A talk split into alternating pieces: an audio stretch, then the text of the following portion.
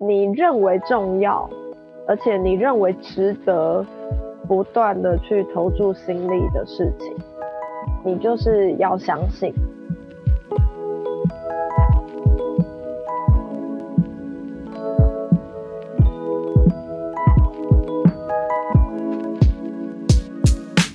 嗨，欢迎收听《Girl Power Talks》女力新生，这是一个集结女力和支持女力梦想的访谈频道。我是节目主持人 Ann，今天来到我们周五的女力代表专访时间，而今天也是女力新生有史以来第一次邀请到从政的女力代表。今天的这位女力毕业于国立清华大学社会人文学系。在课堂中受教授的一个问句，开启了对生活周遭的大小事有更多的细微观察和省思。在学长姐和系上的耳濡目染之下，更加关注且参与各方的社会活动，一次接着一次的活动参与和经验累积，直到三一八太阳花学运的掀起，这些经历让她接下了担任学运发言人的角色。二零一四年，在太阳花学运上，当时仍在立法院内的他，看见窗外青岛东路上排山倒海的民众，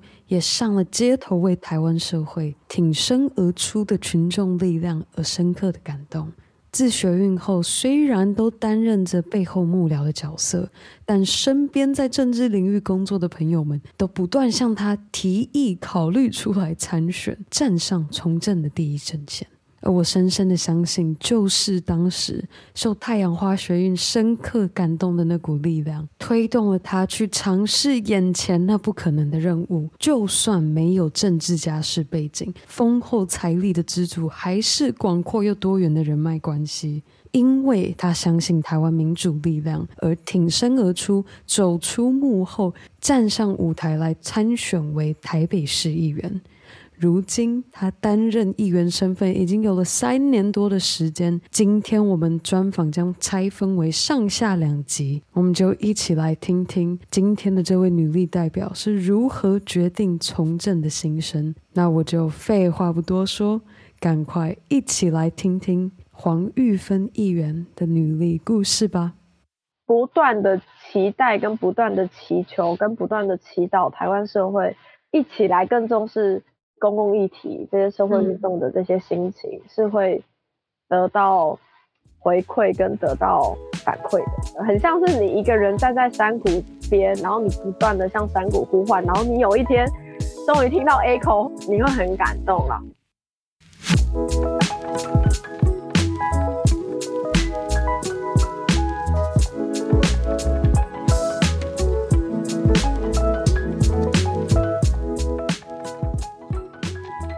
今天 Girl Power Talks 女力新生，我们非常的荣幸邀请到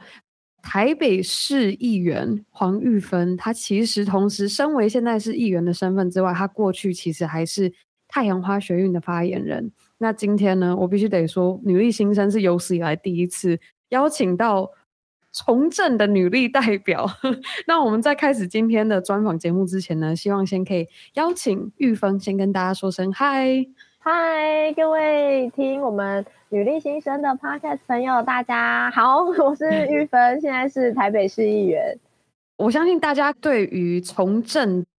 这样子的职业，也许有一个，不论是有个既定印象的路程，或者是其实对于这一个到底怎么样可以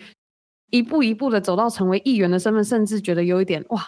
感觉不太知道过程会经历一些什么事情。那今天我们就。迫不及待来听玉芬来跟大家分享你过去这一段种种的经历，然后特别是经历太阳花学运那一段的时间，甚至我希望可以拉回到更早更早，在学生时期的玉芬，你当时是主修什么专业？然后你会如何形容那个时候的自己？其实我自己大学的时候是读清华大学的人文社会学系，因为中间后来有一些改制，所以他现在如果大家。有任何高中生的朋友 在听的话，哈，现在清大我之前叫人社系啦，现在叫做人社院学士班，但是里面的课程的主体是相类似的。那其实我自己在读清大人社系之前啊，我在进入大学以前，其实就是很像是大家会看到的一些在可能在小说啊，会在戏剧里面会看到那种只会读书的乖乖牌。我在进入大学以前就是那样子，就是从国小到国中到高中，基本上就是生活有绝大多数的时间，我会去看一些。小说、漫画，我蛮喜欢看漫画的，但是还是会有蛮大部分时间就在读书，然后很认真的在准备考试。那所以其实一直到上了清大人社系之后，其实我觉得清大人设系带给我的影响非常的深刻，因为我还记得我那个时候在大一，我记得应该是下学期吧，因为已经上了一年，几乎就是已经一年的大学课程之后，你从一个高中生嘛，刚才讲的就是生活只有读书，到你一进入大学，你发觉哦，原来哦这个，因为我以前国高中读的都是私立女校，而且是台南私立女校，所以真的是管很严的那种，就是连那种鞋带颜色啊、发圈颜色啊、发圈颜色、发圈的颜色只能用什么黑色、咖啡色跟深蓝色，然后你如果用一些这三个颜色以外颜色，就会被教官。进入校门口的时候就会被叫住，然后说：“哎、欸，你的发圈颜色不合规定。”这样。然后，但是我必须要讲，我觉得就是因为那么严的校规，因为你被管的时候，你会觉得这到底有什么大不了的嘛？所以，所以就是因为校规这么严，所以你会去思考更多，会去思考说：“哎、欸，到底你因为这件事情被叫住，或你你因为这件事情受到一些规定或拘束，这件。”受规定或受拘束这件事情本身到底有没有任何的意义？其实就是在高中，因为校规很严，所以我在这边如果有任何从事教育的听众朋友，可以奉劝大家一句话，就有时候放任一点，才不会你知道学校那么严，所以才会有一些很反抗的那个心情开始累积起来，然后你就觉得哎、欸，你不需要这样子啊，或这样不公平啊，然后。我觉得其实或多或少的确是因为我高中自己也喜欢很多历史人文的东西，然后我在高一的时候有去参加过那个国科会办的给高中生，就只只给高一生的那种就人文社会科学营，所以影响我很多。然后后来就是上了清大人社系，然后回到刚才讲的，就是在大一下学期，我还记得那时候是社会学导论。最后一堂课的时候，我们那个时候的教授就是在最后一堂课的最后面，就是课程已经快要结束了，所有人开始想到啊要收书包啊什么，可啊那那阵子应该还在准备一些其他课的期末考啦。对，我印象很深刻，那个时候教授问了一句话，他问我们那时候在课堂里面的人说：“嗯、你们觉得你们来读清大是为了什么？”然后当然那时候。突然被问，你就会觉得，哎、欸，为了以后啊，可能有些梦想啊，工作啊。然后其实那个时候，那个老师讲了一句，我一直到现在都还印象非常非常深刻的话。他说，其实清华大学是一所国立大学，那国立大学其实是国家中央拿了非常多的人民的纳税钱，把资源投注在这些国立大学上面。那时候，那个老师就说：“所以你们现在坐在一个国立大学的课堂里面，你们现在坐在你们的椅子上，你们是为了那些没办法进来这些上课的人而坐在这里。”他想要讲的是说，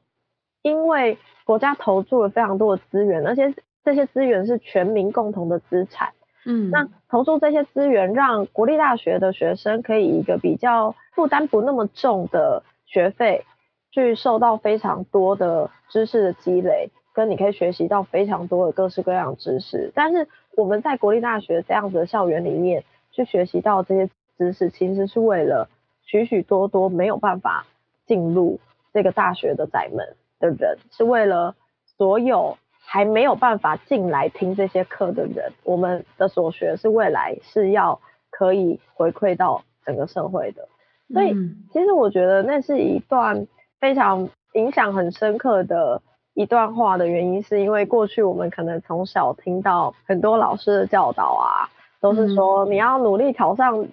大家都说台清交成，台清交成嘛，你要努力考上这些国立大学，是为了你自己未来更好的人生，你自己未来要过好日子，嗯、你想要你的生活，或者你想要成就你的某一些梦想。但其实我自己在清大人社系学到的是说，其实我们更要去注意到说，你在成就自己人生的同时，你也必须要意识到说，这个社会本身还是存在很多可能平常不一定那么明显，你必须要花一点力气，多费一些精神，才有办法去留意到的有一些不公平的现象，有一些社会弱势，他们持续的是在。很 struggle，很挣扎的努力的，他们也想要为这个社会多尽一份心力，但他们有时候连撑住自己都很困难。那我觉得清大人设计是教给我很多说，说我们在成就自己人生的时候，也必须要留意到有这些人的存在，然后我们要努力的在我们自己的生活中，每个人能够去花费力气不一样，但。没有人规定说你一定要啊花你十分力气才可以。我觉得其实只要愿意多花一点力气，不论你花的是一分力、两分力、三分力，都非常的珍贵。就是大家只要多愿意多花一点力气，在除了自己自身生活以外的一些公共事务，每个人会关心的不一样，每个人会关心的社会的不平等面向也都不一样。但是你只要愿意多花一点心思的话，这个社会是一定一定。会不断的变更好，我觉得这个是其实那堂课刚刚讲的，就是人设系带给我非常非常重要的一件事情。嗯，那当时听到教授那一句话的时候，你就有现在这样子的认知吗？就是等于是说，你当时听到教授那么一句话的时候，你就有决定说，我要走入政治领域，我要从政，我要能够为民众发声。你当时听到那句话的想象，或是你给自己设立的目标是什么？我当时听到那句话，当然没有想到说我之后要出来从政，完全不会。那时候没有，完全没有想到这些。我那时候听到那句话，就是有点被雷打到，说哦，对，我以前是不是太自私了？就是只想成就自己的人生或干嘛。所以那时候其实那句话比较像是一个钥匙，让我真的在思考上面受到很大的冲击，然后去意识到说。对，就是因为以前自己一定会有一些国高中同学，他们可能这大部分当然都有读大学，那嗯，可是有一些人可能他必须要负担的成本是非常多的，比起我在读清大，比如说读私校的同学们，或者是就算是在国立大学，也有一些同同学其实也都是必须要去申请学贷，所以我觉得那句话就像是一个钥匙，然后让你开始去有意识的去关注这些。自己生活以外的事情，然后你会开始去意识到说，你自己的生活不是只有你看到那么单纯，你会就是开始去意识到说，哎，哦，我平常大家都在讲说节约用电，节约用电，那你整个用电量就跟台湾的整个能源转型、整个能源的配比，你的各各种不同发电方式就有关系，你会开始去从生活当中去思考更多，所以。那时候还没有，就是直接变成说好，我以后就是我要从政 出来选，没有。那时候只是觉得 啊，这个在生活上果然还是要更用心，更用心才可以。对对对，更认真的做回收，回收也很重要。对，或者是你会开始留意到，没有到，比如说电视剧或者是漫画里面啊，你开始扶老太太过马路，没有到那样。对，但是你会开始去注意到说啊，比如说有什么事情，比如说那时候。我大学的时候，后来我因为室友的关系，然后因为身边有一些朋友，你会开始去留意说，那过去台湾的这些社会运动是为了什么？嗯、那像我读大学那时候比较知名的就是苗栗大埔的反区段征收、反土地征收的运动。那你会去好奇，你因为那句话是一个钥匙，然后你开了这扇门之后，你会开始。在看到一些社会上面的事情的时候，你就不会只是晃过去。不然我真的是高中以前只会看娱乐新闻，就你就会开始去意识到这件事情的重要性。我觉得这是最重要，就因为如果你自己不觉得这件事情是重要的话，别人说再多，然后逼你再多，那些都是一时的，跟那些都是假的。你是自己要知道这件事情的重要性之后，你就会开始自发性的去留意不同的事情。嗯，那像是其实我我对于很多台湾民主跟台湾社会运动的这些了解，其实真的是大学之后才开始。因为现在很多人可能会觉得，哇，你们是不是从小就怎么样？有一些我以前有些同学真的很厉害啦，他们就从小就真的是爸爸妈妈会带他们去听那个参加社会运动，对对对，或者是去听一些党外的街头的演讲啊。我没有啦，因为我爸是这个职业军人，他蛮懒的，然后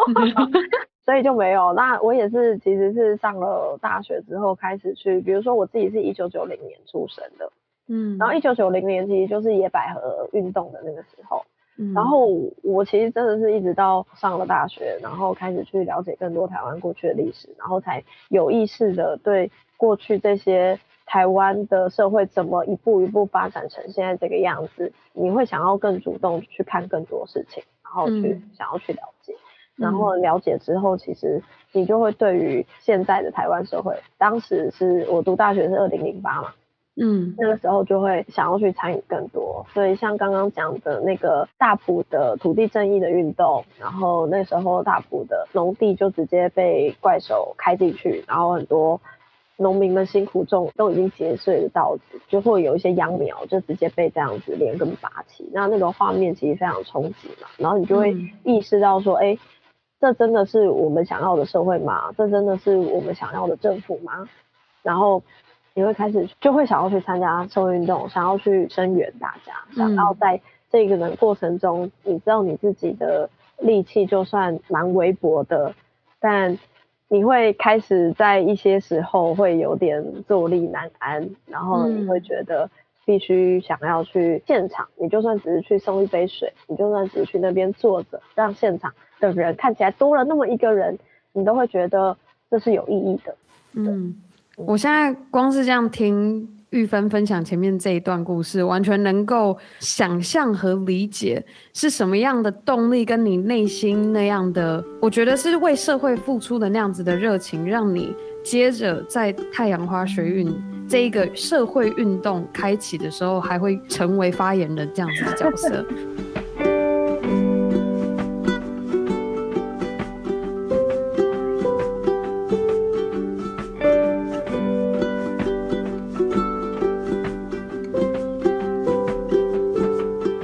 其实当时太阳花学运发生的时候，我其实那时候在美国念书，然后在那边生活，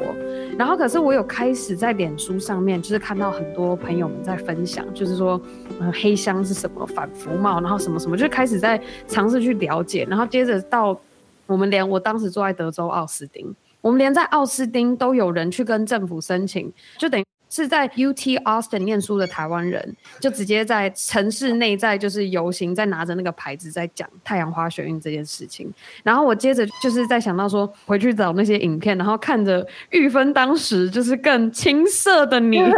扮演着发言人，然后还到美国去跟不同的新闻媒体去分享。然后我就觉得，Oh my God，你当时那么年轻的你扮演这样子。发言人的角色，就是你每天要去面对、去发表，然后去面对这么大的世界，这么多人在听的这件事情，你当时的心境是什么？呃，我这可能要先从比较更早前面、更早之前，因为其实像我刚才讲，就是我进入大学是二零零八年，然后那个时候其实有野草莓运动。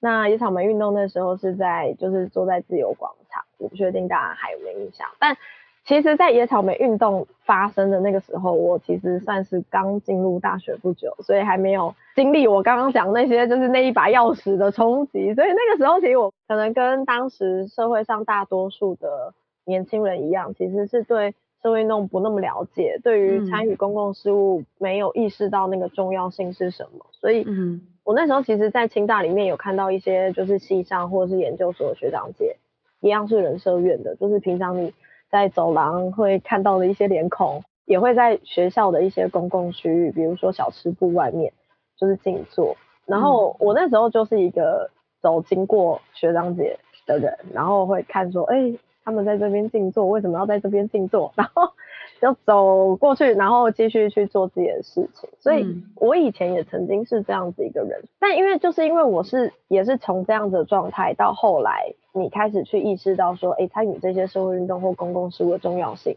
我就从一个走经过的人变成一个会去坐在那边的人。所以，嗯，我觉得我因为我自己经历过这样子的历程，我更能够理解说，其实很多人可能并不是冷漠，而是并没有意识到说这件事情跟自己的关系是什么，没有意识到说，那我的生活跟这件事情。会有什么关联？这件事情会如何影响到我？有时候如果没有意识到这件事情，其实当然就会被，就是所有很多公共事务可能就会被视为一些不太能够被了解的存在。嗯，那在过去很多人会说台湾社会比较冷漠。我觉得应该大家都不会想要被说自己是冷漠的，因为其实每个人都会以自己的方式去做不同的尝试，或者是去进行不同的关系。嗯，所以我觉得与其说冷漠，不如说过去的台湾社会没有那么多的机会让大家意识到说这些公共事务跟自己的连接。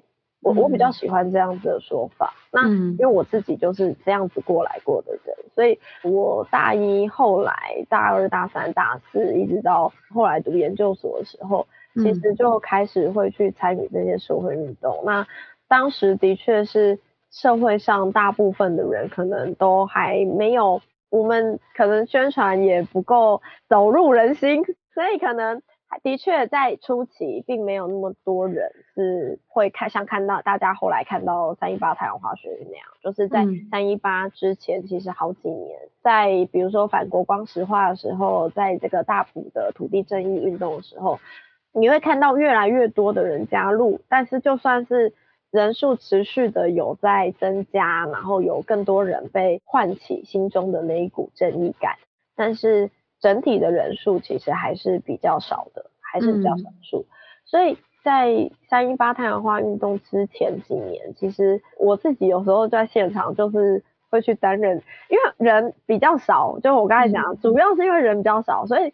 你就是不同运动，因为。其实会关心某一件事情的人，你很容易也会关关心其他公共事务，或者是你认识了某个朋友，你在忙 A，但是他在忙 B，但你们认识，那他在忙 B 的时候，可能就会说，那不然你来帮忙一下，所以你就是各个场合，大部分如果时间有空的话，可能就会去。那你去，你就会认识更多人，然后你就看到更多熟面孔，所以。其实最后你就会在街头上，我们都会说我们是一些在街头认识的朋友，因为也不是因为什么学校社团，也不是因为什么课业连结，也不是因为什么什么电影讲座，也不是去看影展，就是在街头认识。就是 你上次你可能啊上个月在苗栗大埔有看过这个人，然后你下个月可能就在行政院前面或立法院前面看到同一个人，然后你多看几次，因为就是。人脸不会短时间内不会变嘛，嗯、所以你都开始，你就会认识，你就会想说啊，我上次在哪里看过你？他说啊，对对对对对，然后你就聊，然后就会变成朋友，嗯、或者是你会对彼此有一个基础的信任，是说这些人是会关心这些事情的，因为你也看过他很多次，对方也看过你很多次，所以他们就会知道说，哎，在这些街头现场，大家都是有经验的，然后因为这样子，所以就是有时候，比如说缺人手的时候。比如说我之前就也被找去当过什么主持人啊，或者是就舞台上面的主持人啊，或者是现场的一些纠察啊，或者是现场就是场控这样子的角色。嗯、所以其实，在三一八太阳花学运之前，就是都有做过这些不同的经历跟历练。那彼此也都会累积，就是对彼此的认识这样子。嗯、那所以为什么那个时候会当新闻联络人？其实呢？因为三一八太阳花学运会成为一个标志性的历史事件，除了因为真的卷动了非常多社会能量之外，我相信其中有一个很直接的原因，是因为过去没有台湾社会运动真的进去立法院过，嗯，就真的是占领立法院，而且是占领议场。那这当然是我们事前的确有去做相关的规划，那但是那时候在做规划的时候，因为过去没有人成功过，所以那个时候我们其实。讨论这个规划可能花了一个小时，但讨论备案可能花了四个小时，所以那个 时间精力应该很很明显，大家觉得啊，可能不一定可以成功，所以我们把备案讨论的完整一点，这样子，对，大概是这样的心情。所以其实这些分工是真的是当天非常现场临时的。我跟另外一个朋友过去都是在现场做一些新闻联络跟处理，所以。就现场说啊，那不然玉芬你也一起做新闻联络。那因为你会知道说大家其实其他人分别去做什么，所以那个时候你就会觉得好，就就去做。然后后来做新闻联络做一做，然后我还记得就是。进立法院议场的，因为第一天晚上警察会一直想要冲进来嘛，然后我们在里面，因为我们是做社会运动，是做抗争嘛，所以我们去占领行动本身就有意义，所以我们必须要持续的占领那个空间，我们没有要搞破坏，我们只是要静坐在那边，但是静坐在哪边的地点就是就影响很大，make difference，所以、嗯、所以我们就是要。坚持住，我们可以持续静坐在立法院议场里面的权利，这样子。所以第一天晚上其实一直到很晚，我记得都已经到凌晨五六点了。然后警察那边因为外面也有一些立法委员在协调，所以就才比较平稳下来。那我们其实都累了一天，所以那个时候就是轮流去休息，然后。人家去休息，我记得那天状况就这样，就我大概五点半吧，然后好像睡到六点半七点。凌晨吗？还是下午？没有没有，凌晨凌晨，就是五点半，然后大概睡到早上七点，嗯、然后我起来之后呢，我就看到林非凡朝我走过来，然后林非凡因为我我是先去睡的，他是轮流，我们就轮流分批，嗯、他是下一批要睡的，嗯，他所以他朝我走过来，一副就是我要去睡了，玉芬这种脸。然后我就看到他已经整个就是整个脸都完全不行，真真的是一副快死的样子。然后真的，那因为大家非常非常累，那非常耗体力。嗯、然后因为你要一直 focus 在现场状况，所以其实真的非常累。然后他就跟我说，林帆就跟我说，玉芬那边有一些媒体想要问一些问题，然后你去回答他们好不好？我就想说，哇，他都一副快死的那个语气跟。表情跟我讲这些，我就说哦，好好，在哪边我去回答。然后他就指，然后那边大概就两三台摄影机。然后因为我之前在其他社会运动的时候，嗯，包含就是在立法院之前的那个一系列反服贸运动，我也做过新闻联络人嘛，所以我就是知道怎么应对。对，回应媒体这件事情，我我是有经验的，所以我就想说，好，他如果都拜托我了，我就去做。然后结果。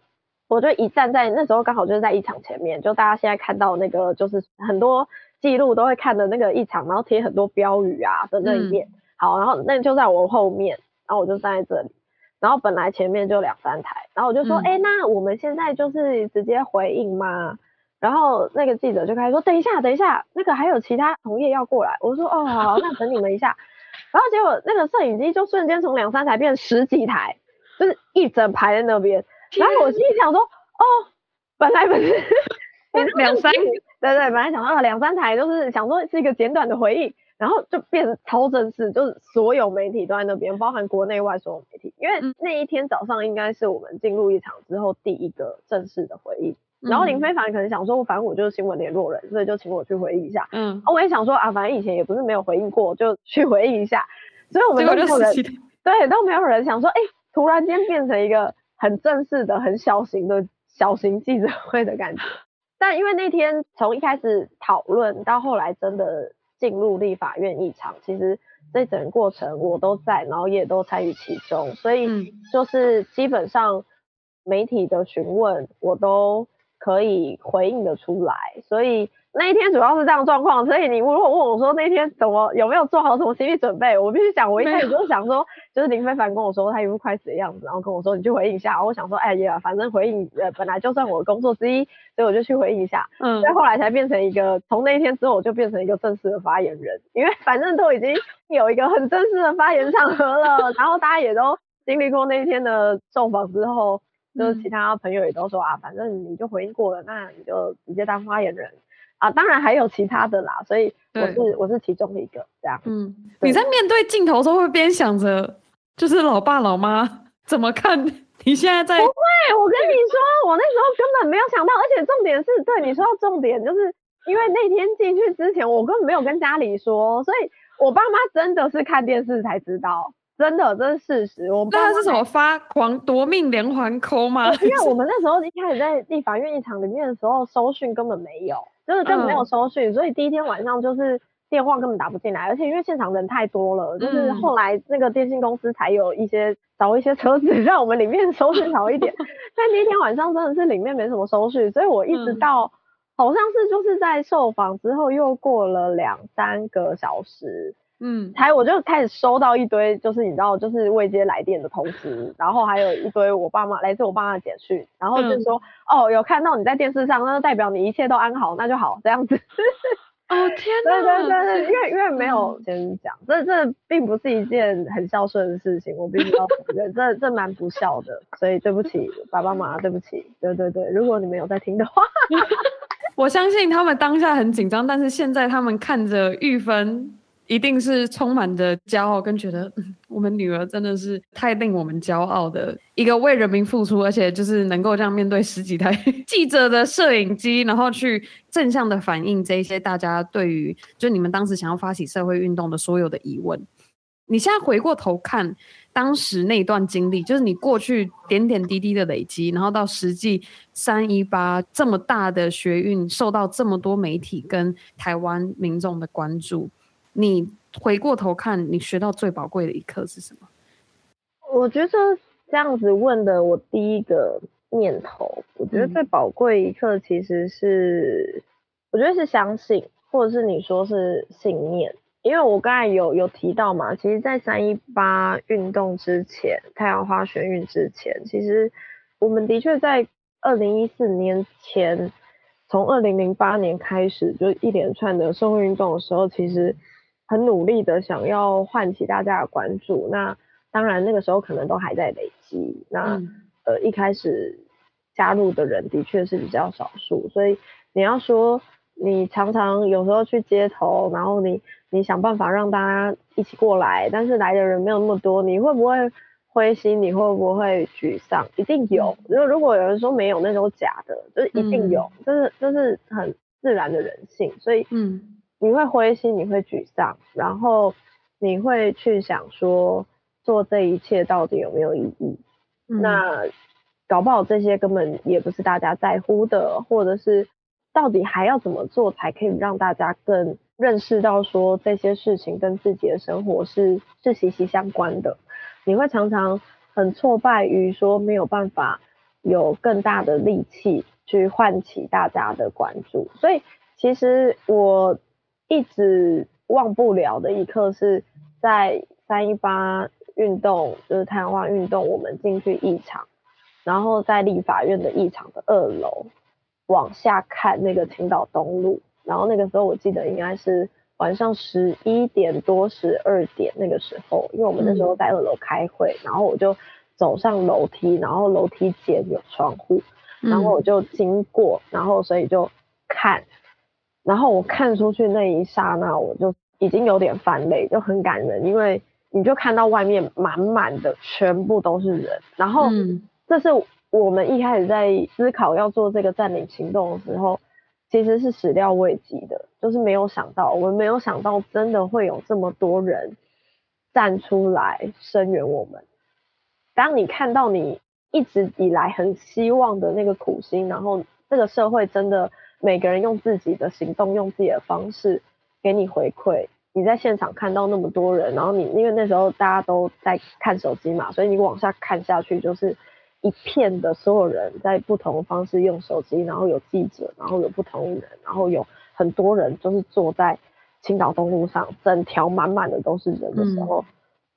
嗯，你会觉得过去几年来一直坚持的事情是真的有意义的。而且你这些坚持，不断的期待跟不断的祈求跟不断的祈祷，台湾社会一起来更重视公共议题，这些社会运动的这些心情是会得到回馈跟得到反馈的，很像是你一个人站在山谷边，然后你不断的向山谷呼唤，然后你有一天终于听到 echo 回来，有人嗯，就听到有人回应了，你会很感动了。所以刚刚你问说，学到这件事情最重要一件事情是什么？经历这些，我觉得学到最重要一件事情就是，只要是你认为重要，而且你认为值得不断的去投注心力的事情，你就是要相信，你要相信这个社会，你要相信跟你一样心情的人，或者是你要相信这个社会好像有非常多良善的人，终究他们会。回馈的，你要相信说你坚持的这些事情，总有一天你会看到成果，你会看到回报的。你要秉持这个信念，你要够信赖这个社会的所有人。所以你觉得是那样子的信念跟动力推动你决定要从就是比较幕僚的角色去决定说，我想要能够更站出来为人民发声，是吗？对，因为其实，在三一八运动之后，我们整个人类社会的政治体制，它不会一夜之间或一夕之间改变。罗马不是一天造成的，这虽然是一句老调重弹，但是。我必须要讲，这这的确是社会现实，就是很多改变它是需要非常多时间漫长的累积。然后我自己经历过三一八之后，你你开始去意识到说，哎，其实社会是真的会改变，而且那个改变一定会来的措手不及，它不会在一个你预期的时候发现，就是它不会在一个你预期的按照计划的时候发生，它就是会突然这样发生了。比如说我们之前。在做很多社会运动的时候，我们不断要求政府要公开资讯。过去政府不公开资讯，大家是习以为常的，大家是觉得不怎么样的。但是，我想经过三一八之后，我想虽然那时候运动有很多诉求并没有落实，但我觉得带给台湾社会最大的改变就是公开透明，政府资讯的公开透明，成为一件大家觉得理所当然的事情。但其实，在二零一四年之前，这件事情根本一点都不理所当然。我们过去要求政府公开相关的会议记录，你是需要去立法院前面去开记者会 N 次，你要去前面静坐可能三四五六次，政府才会愿意公开会议记录的。但现在你不论是台湾哪一个政党，任何一个政党，在保守、在传统政党，就算国民党，他也不会有人。政治人物敢出来说，我就是不要公开透明，我就是不要公开这些，不可能，因为这已经变成一个社会认为这是政治工作的基本的一件很理所当然的基石。但其实现在看起来非常理所当然的事情，在七年前根本不存在。这真的是一瞬间的社会的改变。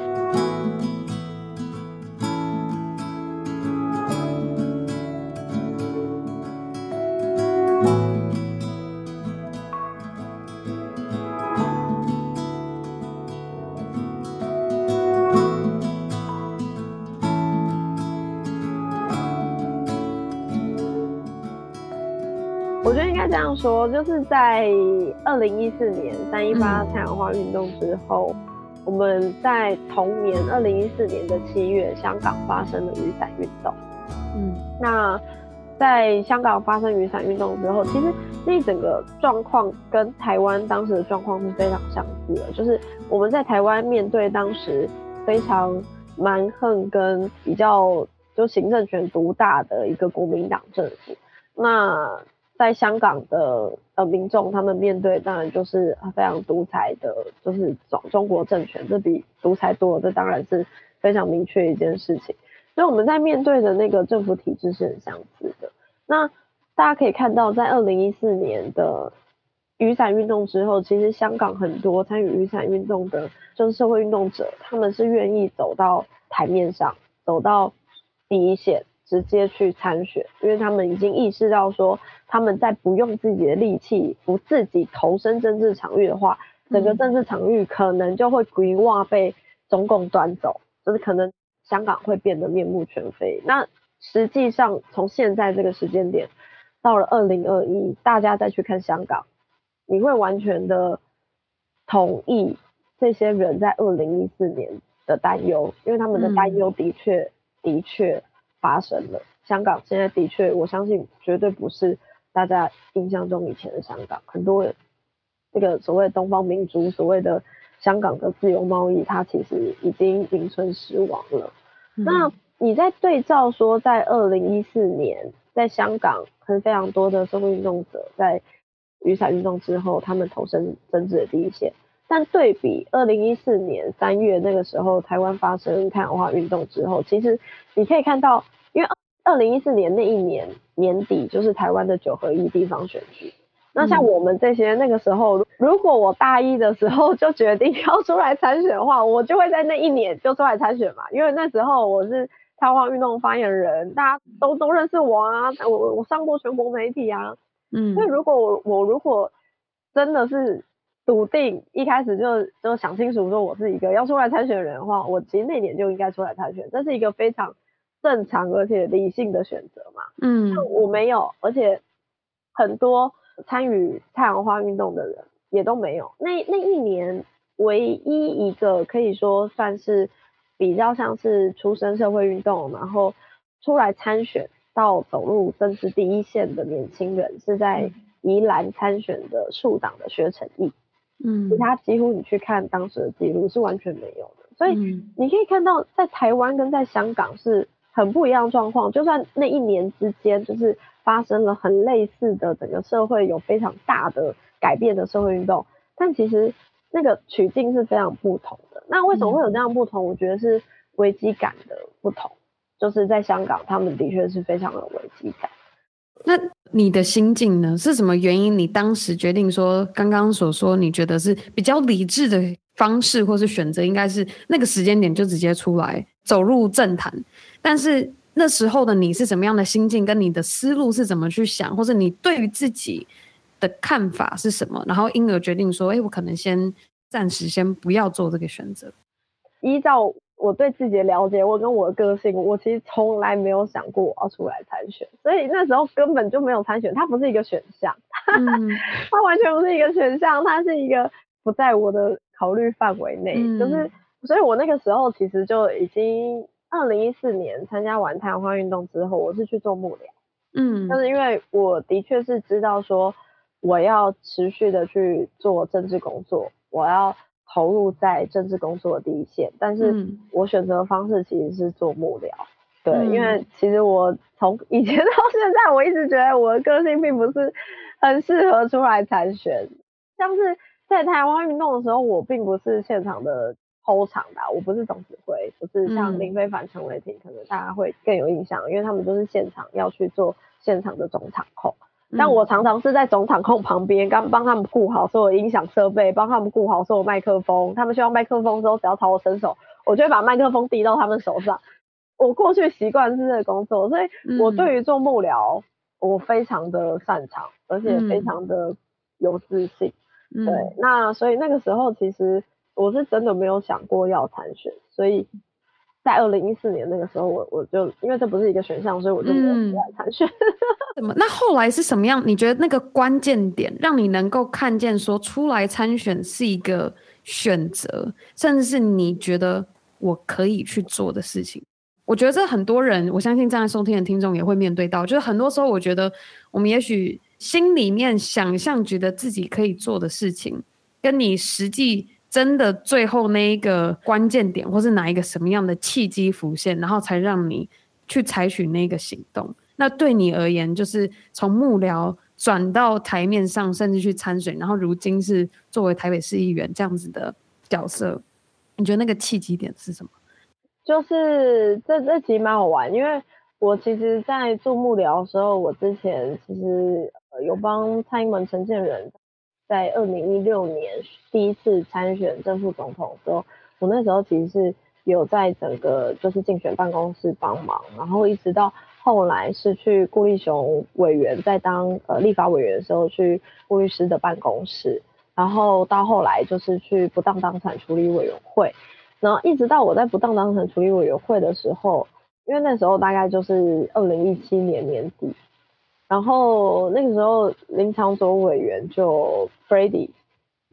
就约我想要碰面聊聊，然后我就觉得，因为我跟他其实之前就听过，但不认识，没有，其实之前没有那么多私交，所以他就找我聊聊，然后我就想说，哦，那那个对 Freddy 委员也是就是很有名嘛，我也蛮欣赏他的，所以我就想说，哦，好，那去聊聊，然后一聊，他就问我要不要出来选举。然后就像我刚才讲，其实选举在过去本来就不是我的选项之一，嗯、所以我那个时候就是非常非常非常惊讶。然后我就说，为什么第一次碰面你就找我出来选举？然后他就说什么，因为他之前就看我以前做的事情啊，然后听一些就是朋友提到我啊，然后就说啊觉得我蛮有想法的，啊，很适合选举啊什么的。然后我就说，我我觉得我应该不那么适合。然后他就很坚持说，嗯、你先不要拒绝我，你再好好想想。然后我我说呃呃好好，那我就跟他说，但不过我最后应该还是不会答应。他说没关系，你先不要现在回答我，你不用现在急着回答我，你再回去好好想想这样子。嗯、然后后来真的去做这个决定，其实是因为跟一些朋友的对话。嗯，在。那个时候，其实我就跟一些在一样是三一八太阳花运动的朋友，其实我们大家就会在聊说，在三一八运动之后，其实我们当时这些很多第一线的参与者都到不同的政治的工作，或者是不同领域，有一些人可能在中央政府，有一些人可能在县市政府，有一些可能在立法院，然后那时候我可能就像是在呃某一个。比较特殊的行政机关这样子，比较特别，因为新成立很特别这样好、嗯、OK。然后就每个人在不同的位置，但是那个时候的确大家都讨论说，就是在三一八过后，二零一四年没有出来选举走入第一线，然后呃二零一八年可能是最后一次机会。然后其实，在林场所找我之前，我其实就跟。蛮多朋友，因为我我觉得我身边真的有很多很优秀的人，所以我都一直跟他们说，你应该要出来选啊，应该 都觉得别人你你们你们比我好，对我都一直说你，我觉得你应该要出来，这个真的是我们这个世代还是要想办法延续我们这个世代的动能，然后也让这个太阳花运动的这个精神，我们这个时代还是有我们的特殊性，然后让这样精神可以延续，然后像比如说。现在我在台北市议会的其中一个同事，其实就是我过去一直很欣赏的学姐，就是中正万华那边吴佩仪议员，她也是我学姐，所以就 像这样子，我们就我之前都一直就是跟朋友说，哎、欸，我觉得二零一八年一定最后一次机会，这个社会给年轻人时间也没有那么多，但是他要出来这样子，然后结果后来我被找了嘛，就是平常说委员 Freddy 找我出去，那、嗯、我就面临一个。我我觉得那是一个很艰困的自我挣扎的一些时刻，就是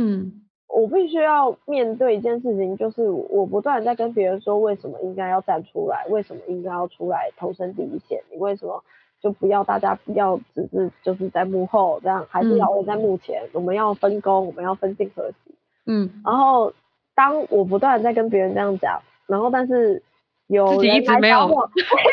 有人来找我说，哎、欸，那你要不要自己来做的时候，我就跟拒绝他。然后，所以其实那个时候是这样。我其实后来他来找我，就 Freddy 来找我。然后我想大概一个多两个月之后，我其实有先拒绝他。我其实就跟他说，我觉得我还是不适合。而且，嗯，我家里面爸爸妈妈都是公务员，然后两边的家族全部都没有人出来选举做民意代表这种政治工作，然后，嗯，也没有什么渊源，然后家里的支持可能也有限。所以我就跟他说，实物上真的是蛮困难的，嗯，然后所以其实已经先拒绝过一遍了，然后拒绝一遍之后，林昶佐还是不断，就 Freddy 还是不断的问，然后我后来就在跟一些朋友聊的时候，就你就面对到那种时刻，就是你就面对到说我自己拒绝了，那我还劝别人出来，嗯，然后。这就好像是说，诶，你自己不上战场，然后你一直叫别人上战场，你就你就面临一些自我扪心自问的时候，你会陷入一种两难，而且陷入一种有点没有办法自圆其说，你也没有办法维持一致性的感觉。嗯，那你觉得当时你决定做这一个观点的转换，就是你对于看待这件事情的转换，你觉得你自己跨过的那一个坎是什么？因为我觉得我听起来感觉是可能之前你心里面有一个既定印象，无论是对自己还是说对于转换到变成那样子的身份，要面对的是些什么，或是工作上的性质有什么样的改变？可是是什么样的一个坎你去跨过去，还是说什么样的观念去转变之后，你就觉得说我决定我想要来做这个尝试，我决定要跨出来，我愿意就是站在第一线来为人民发声。我觉得有两件事，第一件事情就是。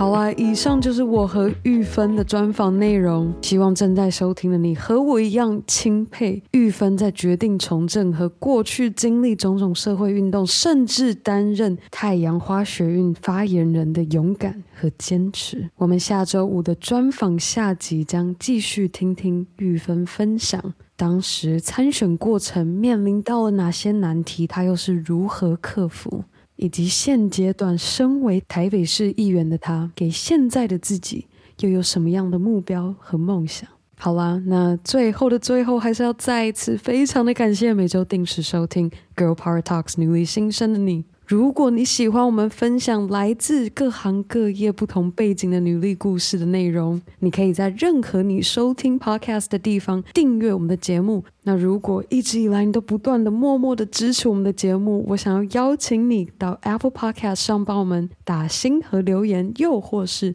直接在 IG 动态上标注 Girl Power Talks 账号，让我们可以认识你，而更好的。还可以和你的好姐妹们一起分享女力精神。好啦，那我们下次见喽，